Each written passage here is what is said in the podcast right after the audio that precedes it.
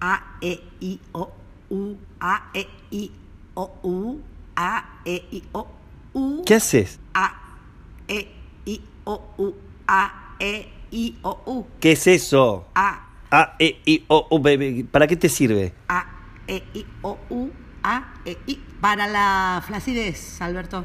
¿Para qué? La flacidez. ¿Qué flacidez? Estoy flácida. ¿No te diste cuenta? Toda la parte de abajo se me vino en banda. Mira, ¿no ves? Parece gelatina. Ah, sí. Sí, es cierto, parece gelatina. Andate a la puta que te parió. Pero si vos dijiste lo de la gelatina. ¿Y ahora me puteas a mí? Pero en vez de levantarme el ánimo y decirme no es para tanto, eh, Ana, no, eh, o algo así, no sé. Ah, no, no me jodas, no me jodas. Bah, no te vayas a creer que vos estás hecho una pinturita. Tan mal no estoy. Si no fuera por el pelo, estaría fenómeno. El pelo es lo de menos. ¡Qué gracia! Porque a vos te sobra. Mirá si fuera pelada. Las mujeres no nos quedamos peladas. Eso no es cierto. Mi tía Pepa no tenía ni un pelo, pobre. Cuando era joven se ponía una peluca, pero se le resbalaba y le quedaba torcida. Así que encima se encajaba un pañuelo. Mi viejo la jodía. ¿Cómo la jodía, pobre Pepa? Cuando la veía, en vez de darle un beso, le pegaba palmaditas en la cabeza y el pañuelo se le veía la mierda. Menos un jodón tu viejo. Pobre Pepa. Una vez le dijeron que para que le creciera el pelo se tenía que poner querosén. Y se lo puso. Apestaba a las tres cuadras. Mamá le prohibió que se sentara a comer con nosotros y el tío Francisco, ni bien la veía, sacaba los fósforos y Pepa salía corriendo a todo lo que daba. Buena gente tu familia. Por lo menos tenían sentido del humor. Ah, no, sí, eso es cierto. ¿Sabes que no me olvido cuando se trenzaron el día de las elecciones y tu viejo se puso a gritar furioso, ¡Viva Perón, carajo! y se resbaló por la escalera? No me olvido más, mira. Cuando volvió del sanatorio con el yeso, toda tu familia cantándole la marchita. Uy, tenía una cara de joda tu viejo, lleno de humor estaba. ¿Qué querés? Se- Se quebró la gamba. Pero, Perón, qué grande sos, mi general. Ah, cuánto ah, terminala, vales. terminala. La, di, la, la, la, di, la, la, Pero te la la, di, termines, la, te la, dije. La, la, la. Y cómo gritaba la tía Pepa, se quedó afónica una semana. Sí, vos bien que la cantaste. Ah, sí, mira, me la iba a perder. ¿Cómo no? Se me iba a olvidar de la cara de asco que puso cuando me preguntó a qué se dedicaba mi papá y yo le dije que era obrero de la construcción.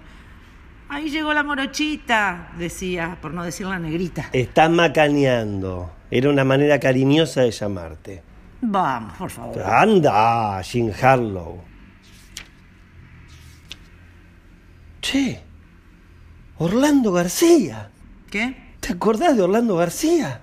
¿Cuál? Ah, sí, el hijo, ¿qué le pasa? Acá dice que se murió. ¿Pero cómo que se murió? Sí, acá dice Orlando García que en paz descanse. Su esposa Celina Pérez, sus hijos Clara y Orlando. No, no, no, no puede ser el visco. ¿Cómo sabes? Era soltero. ¿Qué sabes? ¿Cuánto hace que no lo vemos? Como 10 años. En 10 años tuvo tiempo de casarse y de tener hijos. Ah, pero no, no, ¿quién le iba a dar pelota a ese? Ah, sí, porque los discos no se casan, según vos. No, no es por eso. Era un roñoso. ¿Qué estás diciendo? Era un tipo fenómeno. Sí, sería. Pero era un roñoso. No podías estar al lado de él. Siempre olía a no sé qué, a transpiración, a cebolla, a qué sé yo. Cuando iba al baño se mojaba los pantalones. ¿Cómo sabes? Le miraba la bragueta. Tenía gotas de pis. Le miraste la bragueta. Y, sí, y, ¿qué? Yo miraba las braguetas, a vos también te la miré. ¿Qué? ¿Que me miraste la bragueta? ¿Y por qué no? ¿Acaso vos no me miraste la teta cuando me conociste? No me sacabas los ojos de encima, me dabas la impresión de tener cuatro. Pero eh, las mujeres no andan por ahí mirando a braguetas. ¿Quién te dijo?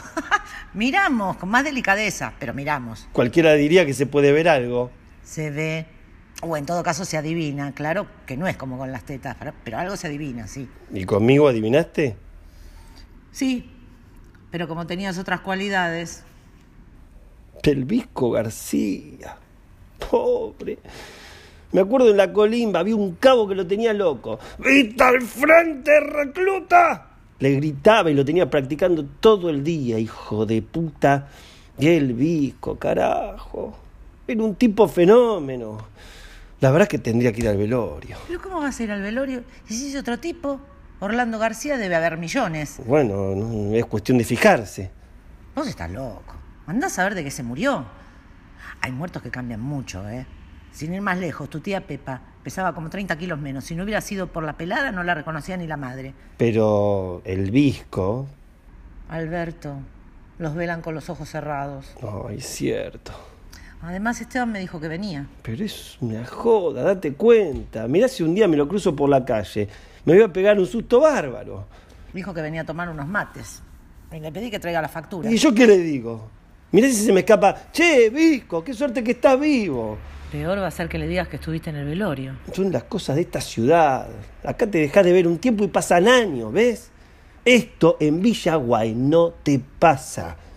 Ahí te estás viendo todo el tiempo, aunque no quieras. Y cuando se muere alguien, puedes tener la seguridad de que está muerto.